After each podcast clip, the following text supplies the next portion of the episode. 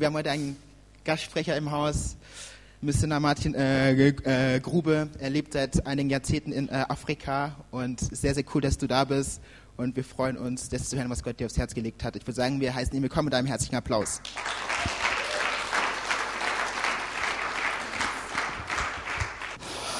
Aus Guinea und werde ein bisschen ja darüber streifen, was wir denn so machen. Wer mehr äh, erfahren möchte unsere Arbeit, draußen liegt unser Flyer, könnt ihr mitnehmen und eine Adressliste, wo ihr eure E-Mail-Adresse angeben könnt, wenn ihr unseren äh, monatlichen Rundbrief, elektronischen Rundbrief bekommen äh, wollt. Es geschehen im Augenblick große Dinge in Guinea. Es ist spannend, dort zu sein. Und selbst wenn wir nicht dort sind, ist es auch spannend. Zum Beispiel gab es jetzt äh, letzte Woche ethnische Unruhen und äh, es wurden Kirchen und Moscheen verbrannt. Betet für Guinea. Ich möchte ein Wort bringen und ich möchte es Titel geben. Jesus wundert sich. Ja, Jesus wundert sich. Weißt du, worüber Jesus sich gewundert hat? Wer weiß das? Über? Nee, du darfst nicht. äh, über was hat er sich gewundert, ja? Über? Unglauben, ja genau. Und über was hat er sich noch gewundert? er hat sich gewundert über Unglauben und über Glauben. Ja, der Hauptmann ne, hat gesagt, ich wundere mich über diesen Glauben. In ganz Israel habe ich nicht solch einen Glauben gesehen. Also er hat sich gewundert, a, über Unglauben, b, über Glauben. Jesus wundert sich über dich. Ja, was möchtest du, dass er sich wundert über dich, über deinen Glauben oder über dein Unglauben? Es ist interessant, in Markus 6,6, wo drin steht, dass er sich wundert über, über den Unglauben. Was hat dann Jesus getan? Da steht drin, und er zog durch die Dörfer ringsum und lehrte. Ha? Durch den Unglauben, Jesus hat nicht gesagt, ah ihr Ungläubigen, ne? ihr werdet ihr es doch sehen. Ne? Nein, er wunderte sich über ihren Unglauben. Und was hat er getan? Er lehrte. Worüber lehrte wohl Jesus? Über Glauben. Ja. Weißt du, woher denn der Glauben kommt? Kommt der Glaube aus dem Gebet? Ha? Vielleicht kommt der Glaube aus Gebet, äh, äh Hände auflegen. Möchtest du meinen doppelten Glauben bekommen? Ja? Stell mal vor, das würde gehen. So, du bekommst meinen doppelten Glauben. So, jetzt leg die Hände nochmal auf mich. Jetzt habe ich einen vierfachen Glauben, ne? Ja, nee, so ist das nicht, ne? Glauben kommt woher? Aus dem Hören des Wortes Gottes. Deswegen liebe ich es, über Glauben zu predigen. Denn heute wird Glauben entstehen. Ich werde über Glauben predigen. Jesus wundert sich über dich. Über dein Glauben oder über dein Unglauben. Und ich habe viel erlebt in den letzten Jahren. Seit 20 Jahren lebe ich in Guinea und wir haben eine neue Arbeit angefangen vor 14 Jahren in dem Land, in, Landesinneren, unter den Stamm der Pöls, wo die Menschen gesagt haben, hier kann man keine Gemeinde gründen. Missionare haben das gesagt, Pastoren haben das gesagt. Die, das Volk der Fulbe, die Pöls, dort kann man nicht evangelisieren. Das geht nicht.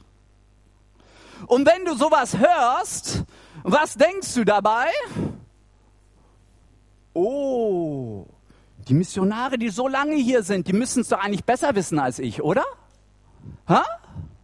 Auf was hörst du jetzt? Hörst du auf das, was die Menschen sagen? Als ich das gehört habe, hier kann man nicht evangelisieren. Ich bin zu denen gesagt, ich möchte evangelisieren, wir Open Air machen, von Haus zu Haus gehen. Und ich glaube, dass diese Stadt verändert wird, dass diese Stadt, die bekannt ist als Zentrum des Islams, eine moslemische Hochburg, ich glaube, dass diese Stadt eine christliche Stadt wird. Und was haben meine lieben Kollegen gesagt? Der spinnt. Bist wohl neu hier, ne? So frisch von der Bibelschule, ne? Viel Glauben, wenig Erfahrung. Halleluja. Besser als umgekehrt. Und dann habe ich in, mein, in das Wort Gottes reingeschaut. Und da steht drin, dass es unheimlich einfach ist zu evangelisieren. Steht das bei dir drin? Hm? Ist irgendwo einfach zu evangelisieren? Hier in Nürnberg ist es einfach. Ne? Ihr müsst nur die Türen aufmachen. Oder? Wir haben so den Eindruck, oh, in meiner Stadt ist es besonders schwierig. Ist das nicht merkwürdig? Oh, wir gehen lieber auf den Missionstrupp in eine andere Stadt, da ist es einfach. Merkwürdig, oder? Das Wort Gottes sagt nicht, dass es einfach ist. Das Wort Gott sagt aber, es ist möglich. Halleluja. Es ist möglich. Hm.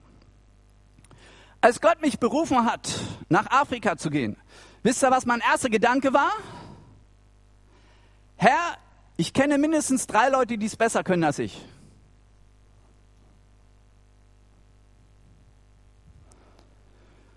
Und das ist nicht unbedingt erstmal Unglaube.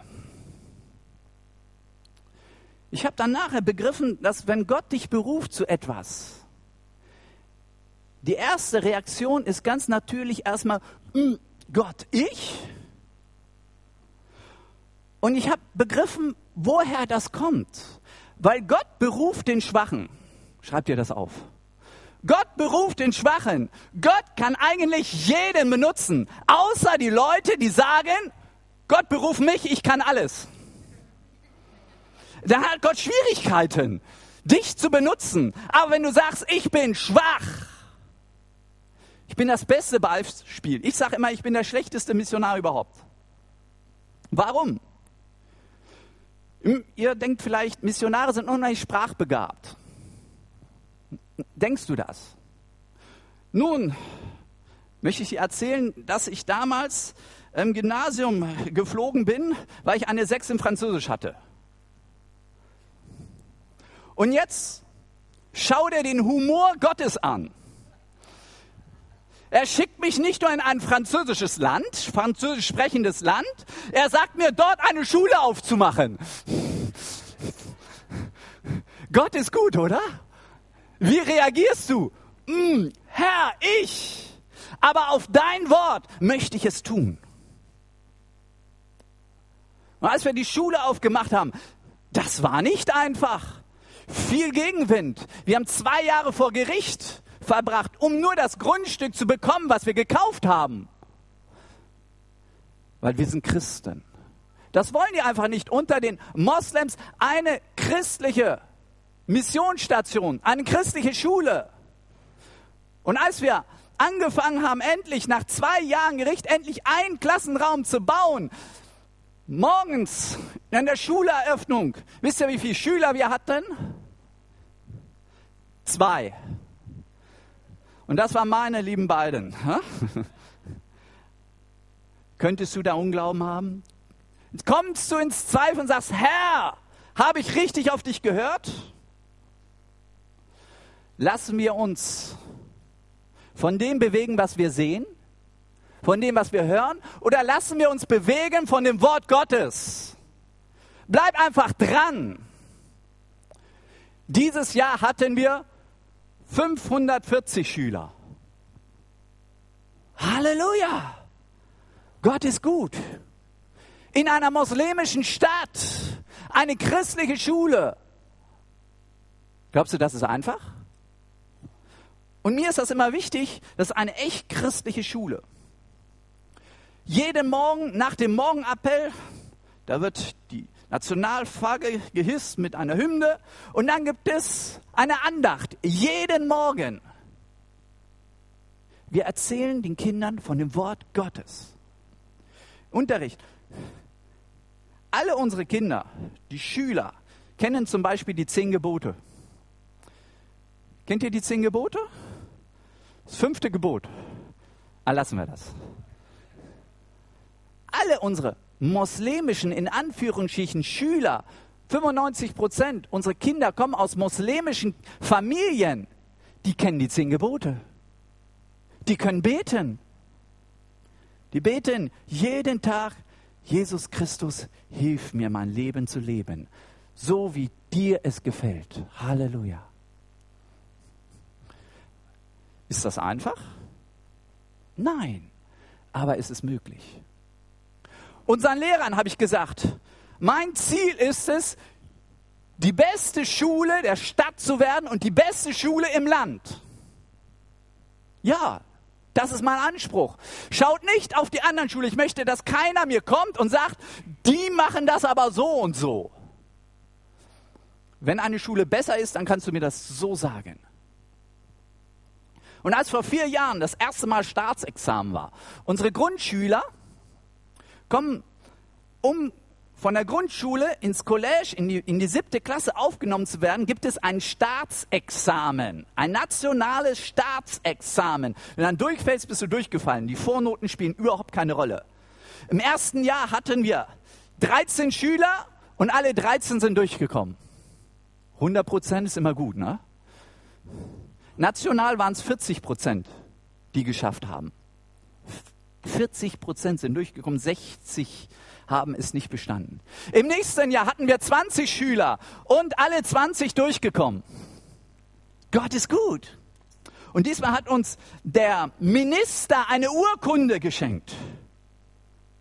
Unterschrieben vom Minister für außerordentliche Leistungen wir leben ja im Landesinneren, dort der Repräsentant des Ministers, des Schulministers, also des Schulaufsichtsamtsdirektor, hat uns das feierlich überreicht. Und meinte in seiner Rede, ja, mal gucken, ob das nicht Zufall war. Unser Lehrer, sechste Klasse, der war so sauer. Zufall? Mein Gott, gibt es da einen Zufall? Ich meine, das ist ein Lehrer, der betet und fastet für seine Schüler. Um ein Jahr drauf, da hat er gesagt, so, von wegen Zufall, nächstes Jahr machen wir es noch besser. Ist ein bisschen schwierig bei 100 Prozent, ne? ne? Das Jahr drauf hatten wir 28 Schüler. Um ein bisschen Größenordnung, ich gebe euch mal Zahlen, wir Deutschen, wir lieben ja Zahlen, ähm, gab es in Labe, in unserer Stadt, gab es 5000 Kandidaten. Nur Sechsklässler, ja. Nur Sechsklässler. 5000 Kandidaten und von denen hatten es die Hälfte geschafft. Und es wird eine Rangliste veröffentlicht. Hinter jedem Namen steht ein Rang, wie vielter du geworden bist. Und unseren Kindern aus unserer Klasse kamen vier unter den ersten zehn. Von den 28 haben 26 mit Auszeichnung bestanden. Ist gut, ne? Dieses Jahr hatten wir 37 Kandidaten. Und es war nicht einfach. Wir hatten ein paar Wackelkandidaten und vor allem hatten einige Malaria, Malariaanfälle in dieser Woche. Ja, wenn du nicht schreibst, dann bist du durchgefallen. So einfach ist das. Und durch Gottes Gnade sind wieder 37, haben es bestanden. Halleluja. Wir sind inzwischen die beste Schule der Stadt und des Landes. Ist Gott gut? Kann er es tun? Eine christliche Schule in einem muslimischen Land, in einer Hochburg des Islams. Und das hat Auswirkungen. Letztes Jahr kam ein Moslems zu mir der hatte schon eine, eine Berufsschule und wollte jetzt auch eine Privatschule aufmachen und kam zu uns und meinte, er hilft mir, ich möchte eine christliche Schule eröffnen. Wow, Gott ist gut. Auf unserem Grundstück haben wir diese Grundschule gebaut und Kindergarten. Und mehr Platz haben wir nicht auf unseren Missionsstationen. Und was machen wir jetzt mit unseren Kindern? die abgeschlossen haben, die in die College kommen. Und wir haben gebetet, Herr, schenk du eine Lösung. Wir haben kein Geld. Braucht Gott Geld? Ha? Soll ich euch sagen, was er für Lösung gegeben hat? Ein Moslem kam zu mir und sagte, bitte mach doch eine College, eine weitergehende Schule. Ich habe bei euch neun Kinder. Und er ist reich und er kann sich, er hat gar keine Zeit, sich zu kümmern über seine, seine, er hat keine Zeit, um sich um seine Kinder zu kümmern. Er hat so Vertrauen zu uns. Bitte macht weiter. Und habe ich ihm erklärt, so wie unsere Situation im Augenblick finanziell, also ist nicht viel drin. Und er hat gesagt, okay, ich habe hier nebenan ein Grundstück, ich baue euch eine Schule. Innerhalb von zwei Monaten hat er fünf Schulklassen gebaut. Ist Gott gut? Was kann Gott tun? Gemeinde. Dort, wo man sagt, da kann man keine Gemeinde bauen. Das ist so schwierig. Äh, vor mir, ich bin nicht bei Weitem der erste Missionar. Der erste Missionar kam 1924 in, das, in die Stadt Labe und hat eine evangelische Kirche gegründet. Danach kamen die Katholiken und seitdem Seit über 70 Jahren wurde keine Gemeinde dort in, Land, in dieser Stadt gegründet. Man sagt, dort kann man keine Gemeinden gründen. Missionare haben es versucht, in den letzten 30 Jahren Erfolg. Sie sind fast alle jetzt weg aus Labe und es besteht kein Hauskreis. In diese Stadt sind wir gekommen vor jetzt fast 14 Jahren und Gott hat Gnade geschenkt. Wir haben eine Gemeinde gegründet, die inzwischen 90 Erwachsene hat und über 60 Kinder. Ist Gott gut? Das, was man mir sagt, es ist nicht möglich. Ich sage euch, es ist möglich. Wenn Gott mit dir ist, wer kann wieder der sein? Wenn Gott für dich ist, was kann dir ein Mensch tun? Er kann dich umbringen. Er kann dich töten. Aber ist das schlimm? Ist das schlimm? Ich sage immer, das ist eine Beförderung. Ja, du lachst. 2007 war Bürgerkrieg bei uns. Es wurde geschossen, fünf Wochen lang. Der Flieger kam von der deutschen Botschaft, alle Weißen zu evakuieren. Was tust du? Hm. Kennst du den Bibelvers, der gute Hirte lässt sein Leben für die Schafe? Hast du darüber mal nachgedacht? Ja, Gott hat uns so bewahrt und behütet. Aber es war nicht immer einfach. Meine Frau hatte eine Tuberkulose und eine Hepatitis bekommen. Und ich war mit Nierenstein eigentlich noch recht, recht gut dran, wa? Aber wenn Schwierigkeiten ist, heißt das, dass Gott nicht mehr für uns ist? Dass Gott nicht mehr bei uns ist? Ist das ein Zeichen, wenn Schwierigkeiten ist? Hm. Jetzt unser neuestes Projekt. Wir wollen eine Kirche bauen. Wir haben im Augenblick einen Gemeindesaal auf der Missionsstation und der ist zu klein geworden. Wir haben ein Grundstück gekauft direkt an der Hauptverkehrsstraße. Und dort wollen wir eine Kirche bauen. Peter Schneider hat schon die Pläne gemacht, eine Kirche von über 400 Sitzplätzen. Dazu noch eine Krankenstation, das macht sich immer gut unter Moslems. Und die Autoritäten sagen, wir kriegen keine Baugenehmigung.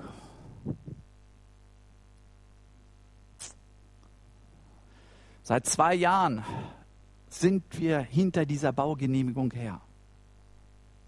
Und obwohl der Gouverneur für uns ist, der Präfekt, der Bürgermeister, der stellvertretende Bürgermeister in unserem Stadtteil, der Imam sogar in unserem Stadtteil, die Islamische Liga, können wir bei uns nicht bauen. Merkwürdig, oder? Warum? Weil bisher noch der oberste Imam noch nicht seine Zustimmung gegeben hat. In einem Land, wo es offiziell Religionsfreiheit gibt. Aber das hat nicht viel zu heißen. Und die letzten ethnischen Unruhen sind nicht gerade gut für uns. Denn wir leben in einer Hochburg des Islams. Und sie fürchten auch, dass sie uns angreifen werden. Aber ich sage, ist für Gott etwas unmöglich? Und ich weiß, dass diese Kirche gebaut wird. Betet dafür. Aus Markus. Oh. Markus 7. Nein. Markus 4, 35. Ah, Zeit ist. Stillung des Sturms. Okay, ich lese nicht alles vor.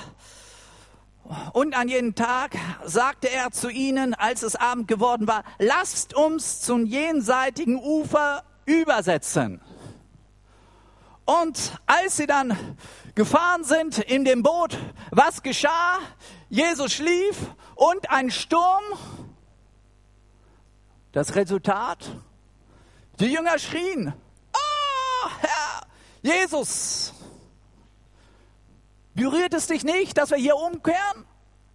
Stell dir doch mal vor, du wärst mit Jesus in einem Boot und es ist Sturm, es droht zu kentern. Wer würde Jesus aufwecken? Ha? Seien wir doch ehrlich, oder? Ich meine, wir würden erstmal sehr enttäuscht sein, dass er schläft, oder? Ha? Ey, Jesus!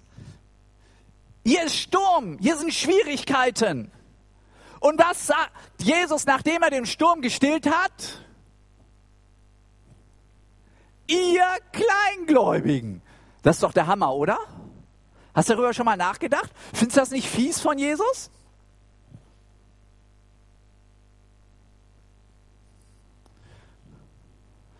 Warum hat sich denn Jesus denn gewundert über ihren Kleinglauben? Jesus hat gesagt, lasst uns zum jenseitigen Uber, Ufer übersetzen. Das hat Jesus gesagt. Wer ist Jesus? Der Herr der Herren, der König der Könige, der Gott, der Himmel und Erde geschaffen hat, oder? Und wenn dir, dieser sagt, wenn Jesus sagt, wir werden ans jenseitige Ufer übersetzen, warum zweifelst du? Und weil Jesus das gesagt hat, konnte er auch ganz in Ruhe entspannt schlafen, obwohl es einen Sturm gab. Wie reagierst du in einem Sturm? Wenn Jesus zu dir etwas sagt, tu dies oder tu jenes und du wirst es tun, aber bei deinem ersten Schritt, den du tust für den Herrn, erlebst du Widerstand, erlebst du nicht das, was du gehofft hättest. Wie reagierst du? Du hattest gedacht, so jetzt mache ich diesen Schritt für den Herrn und der Pastor wird mir auf die Schulter klopfen. Oh, das hast du aber gut gemacht. Und da kam kein Schulterklopfen. Wie reagierst du? Oder Schwierigkeiten. Du hast etwas getan und Schwierigkeiten. Anfechtung. Es wurde einfach nur schlechter. Wie reagierst du? Äh, Jesus. Alle sind so gemein zu mir. Glauben. Jesus wundert sich über dein Glauben oder über dein Unglauben. Wie war denn das, als Petrus auf dem Wasser ging? Könnt ihr euch noch erinnern? Ja, die Geschichte? Petrus auf dem Wasser. Also, wieder Sturm. Die Jünger im Boot und jetzt Jesus nicht mit im Boot. Ja, denkst du, es gibt keine Schwierigkeiten? Nein, Jesus geht auf dem Wasser. Und wieder der Schock der Jünger. Was ist das? Ist das ein Phantom? Jesus sagt, nein, uh, ich bin's. Petrus sagt, also wenn du das bist, dann sag doch zu mir, dass ich zu dir kommen kann. Und Jesus sagt, was? Komm. Ganz kurz. Komm. Und was tat Petrus darauf? Ha? Petrus auf dem Wasser gegangen. Ist das nicht irre? Ist ja schon jemand auf dem Wasser gegangen? Jetzt bei Eis und Schnee zählt nicht, ne? Und was ich lange Zeit fand ich richtig fies von Jesus, dass er dann nachher Petrus gesagt hat, du Kleingläubiger. Hey Jesus, er ging, er ging wenigstens ein bisschen auf dem Wasser. Ich finde das eine starke Leistung. Wie findest du das? Aber auch hier wieder ganz typisch. Was war denn sein Problem? Erst hat er das Boot verlassen, was ein ziemlich schwierig ist, das Boot zu verlassen. Ich frage mich, was ist schwieriger, auf dem Wasser zu gehen oder das Boot zu verlassen?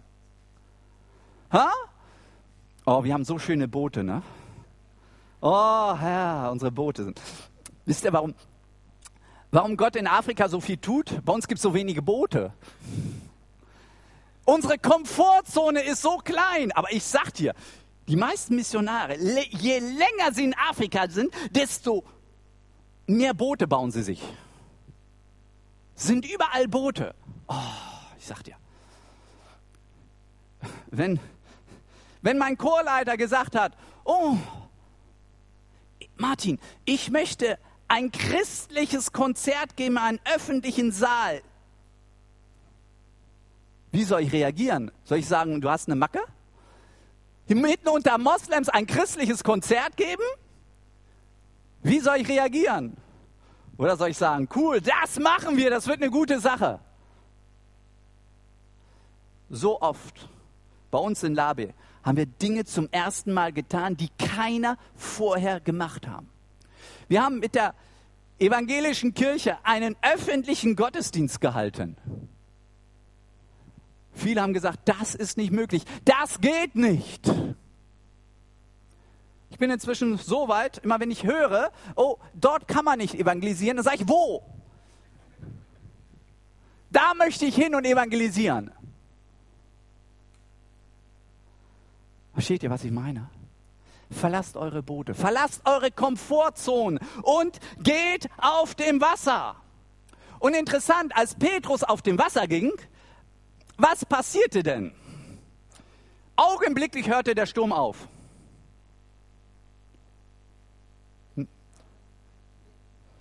Also ich ich finde das wieder merkwürdig von Jesus. Ich meine, er hätte doch wenigstens Petrus helfen können, indem er den Sturm gestillt hätte. Das, ist, das macht doch Jesus häufiger, oder? Also ich denke, in dieser Situation war Petrus sehr enttäuscht. Jetzt tue ich etwas Außergewöhnliches für den Herrn. Und wieder sind Schwierigkeiten da. Und Petrus hat den Blick von Jesus abgewendet auf die Schwierigkeiten, auf die Wellen. Und er spürte es plötzlich, dass es nass wurde. Und er hat sich von seinen Gefühlen, von seiner Umgebung mitreißen lassen. Und sein Glaube, weil Jesus hat doch gesagt, komm. Und wenn Jesus sagt, komm, dann kannst du kommen. So einfach ist das. Möchtest du was für den Herrn tun? Möchtest du, dass Jesus dich gebraucht? Ja. Hat vielleicht Jesus schon mal zu dir gesprochen, tue etwas und du wurdest enttäuscht? Hab wieder neu Glauben. Hab wieder Glauben. Jesus wundert sich über dich. Entweder deinen Glauben oder über deinen Unglauben. Die Jünger haben etwas ganz Starkes mal gemacht. Also die sind ja ganz pfiffig. In Lukas 17, Vers 5 sehen wir, dass sie Jesus fragen, mehre uns unseren Glauben. Das ist doch pfiffig, oder? Sie wollten diese Abkürzung nehmen. Sie dachten vielleicht, er würde uns die Hände auflegen oder anpusten. Ne?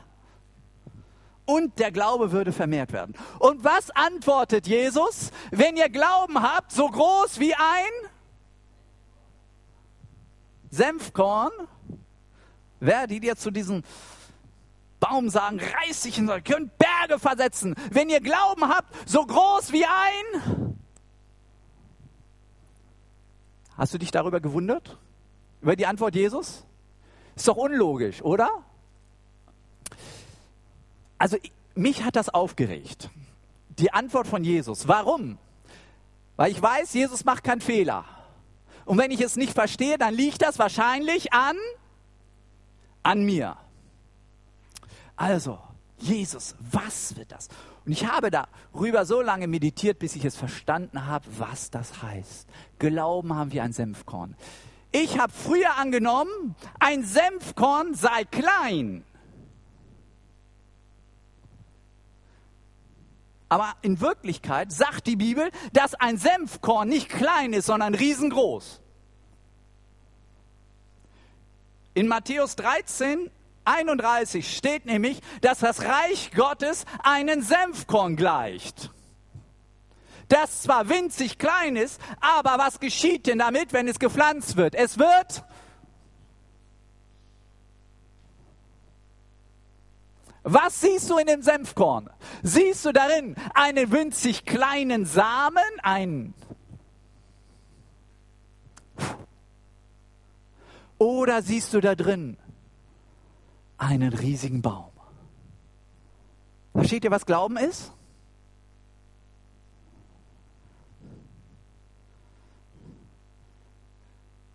Ich denke, Gott möchte jeden einzelnen von uns gebrauchen ganz neu. Womit? Was kannst du tun für den Herrn? Hm. Ich möchte euch erzählen von Umo Hauer.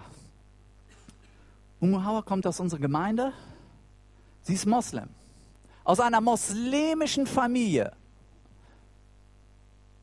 Nur Moslems in der Familie. Und sie hat ihr Leben Jesus gegeben.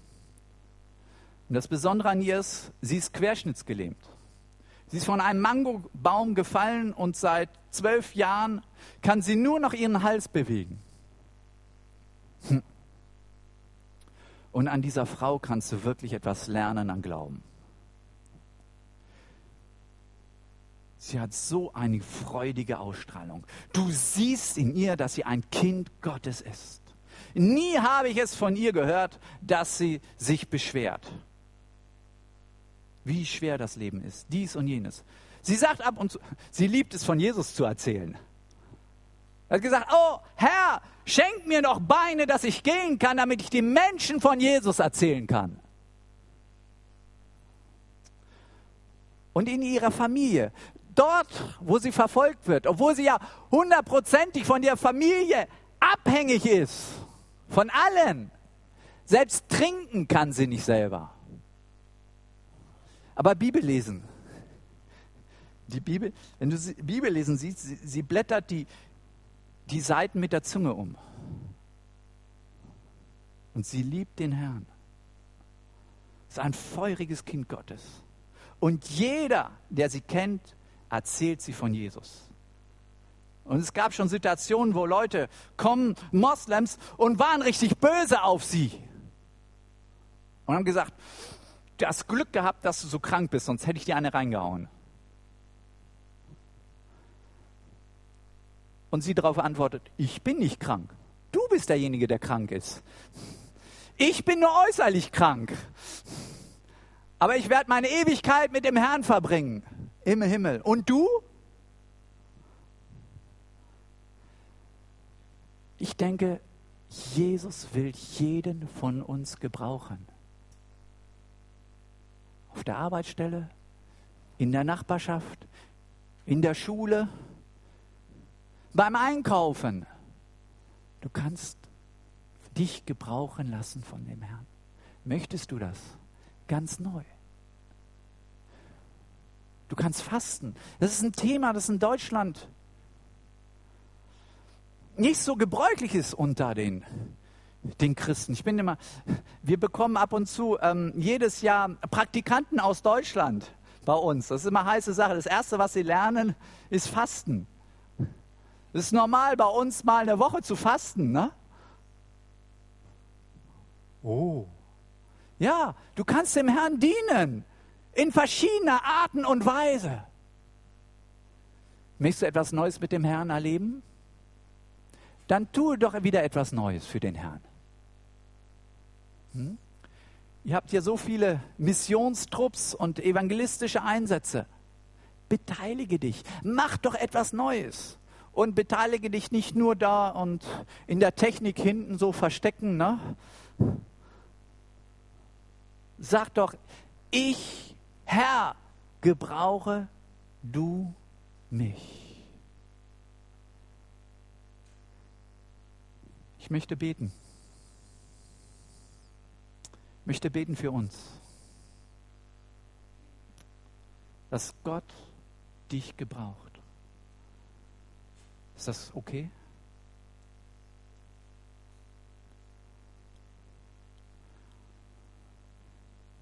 Können wir einen Moment still sein vor dem Herrn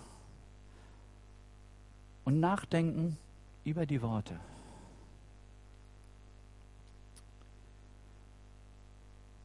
Jesus, du hast dich gewundert über einen Hauptmann,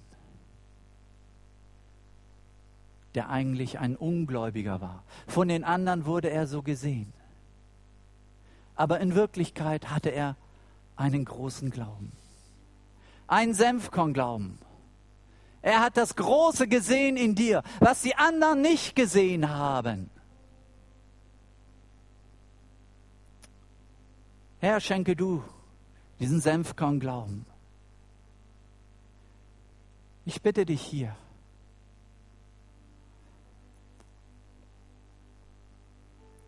Berühre die Menschen jetzt.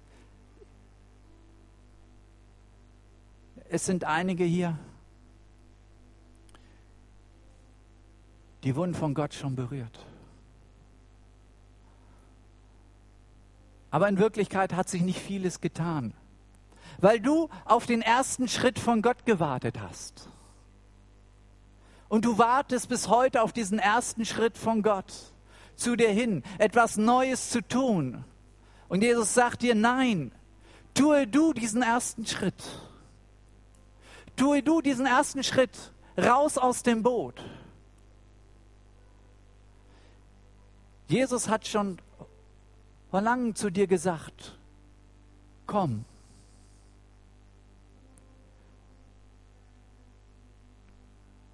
Und er erneuert seine Worte heute. Jesus sagt, ich möchte dich gebrauchen. Es ist noch so viel Platz hier in dieser Gemeinde zum Mitarbeiten. Und nicht nur in Nürnberg, sondern auch über die Grenz Stadtgrenzen hinaus.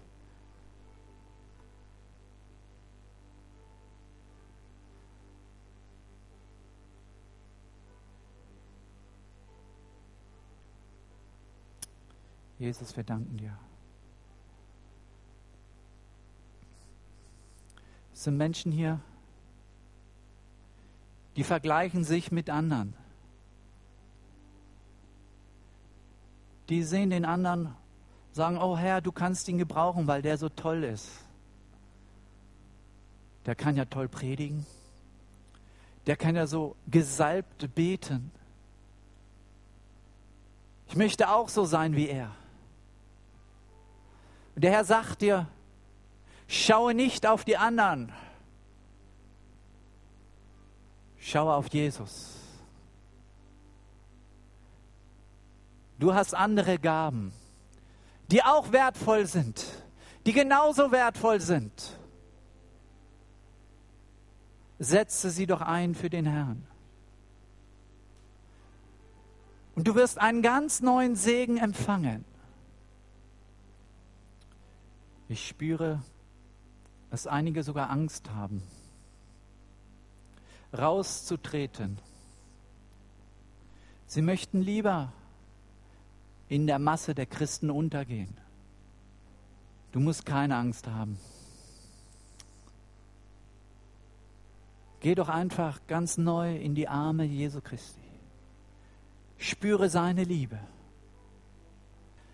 Wenn dort, wo die Liebe ist, gibt es keine Angst. Lass dich neu erfüllen von seiner Liebe.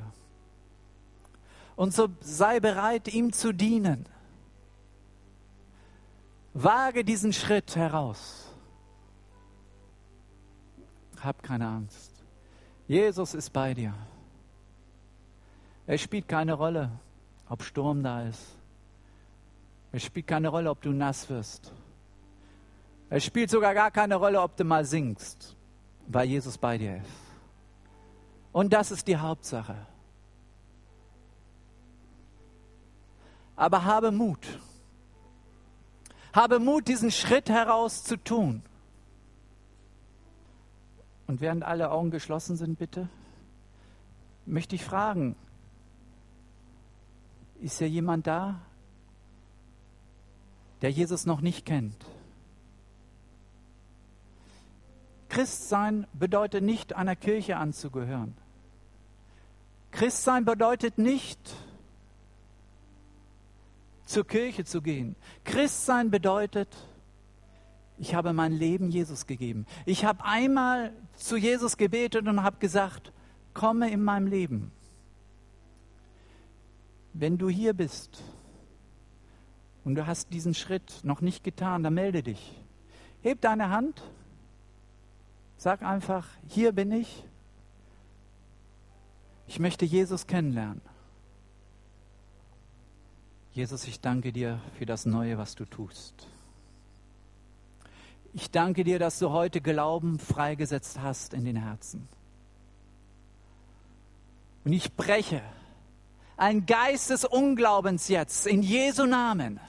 Ein Geist, der dir weismachen möchte, du kannst es nicht. Du bist zu schwach, du bist zu klein. Nein, in Jesu Namen. Ab heute kannst du es tun. Ab heute vertraue du auf Gott. Dass die Schrift ganz neu groß wird in deinem Herzen. Und du glaubst, dass nichts mehr unmöglich ist für den Herrn. In deiner Familie, in deinem Leben, hier in dieser Gemeinde, in dieser Stadt. Nichts mehr ist unmöglich. Jesus, wir wollen auch beten jetzt zusammen für Guinea. Du siehst die Christen, die verfolgt werden. Herr, hilf ihnen. Diejenigen, die Angehörige verloren haben bei den schrecklichen Ausschreitungen. Herr, und dass deine Kraft der Vergebung stärker ist als allen Hass und Ablehnung. Ja, du siehst unsere Arbeit in Labé. Wir brauchen deine Gnade. Du hast uns dorthin gesandt. Und Herr, wir glauben, dass du diese Kirche bauen wirst. Weil es ist dein Werk, es ist deine Kirche. Und Herr, es soll die schönste Kirche im Land werden. Gebaut dort, wo die Menschen gesagt haben, es ist nicht möglich. Herr, es ist möglich bei dir. Ich danke dir für die Schule, die so zum Segen geworden ist. Für eine, für eine ganze Stadt. Und ich danke dir vor allem, dass dein Name groß gemacht wurde durch diese Schule. Für die Lehrer danke ich dir. Und für die Schüler, die dein Wort hören jeden Tag. Oh, dass dieser Samen aufgeht. Und dass Labe, diese Stadt, die noch bekannt ist als eine Festung des Islams, bekannt ist als eine Stadt der Liebe Gottes. Du kannst Änderung schaffen. Wir segnen alle Autoritäten. Und wir segnen den Imam. Herr, offenbare du dich ihnen weil du ein guter Gott bist. Danke, Jesus. Herr, ich möchte, dass du dich wunderst über mich. Amen. Amen. Wow. Es ist nicht leicht, aber es ist äh, möglich. Gott ist mit dir. Ist irgendjemand froh, dass er heute Abend gekommen ist? Wow, Hammer. Das ist nicht cool, wenn Gott äh, spricht zu uns. Vielen Dank nochmal hier an äh, Martin, lass uns nochmal einen ganz herzlichen Applaus geben. Vielen Dank für das Wort.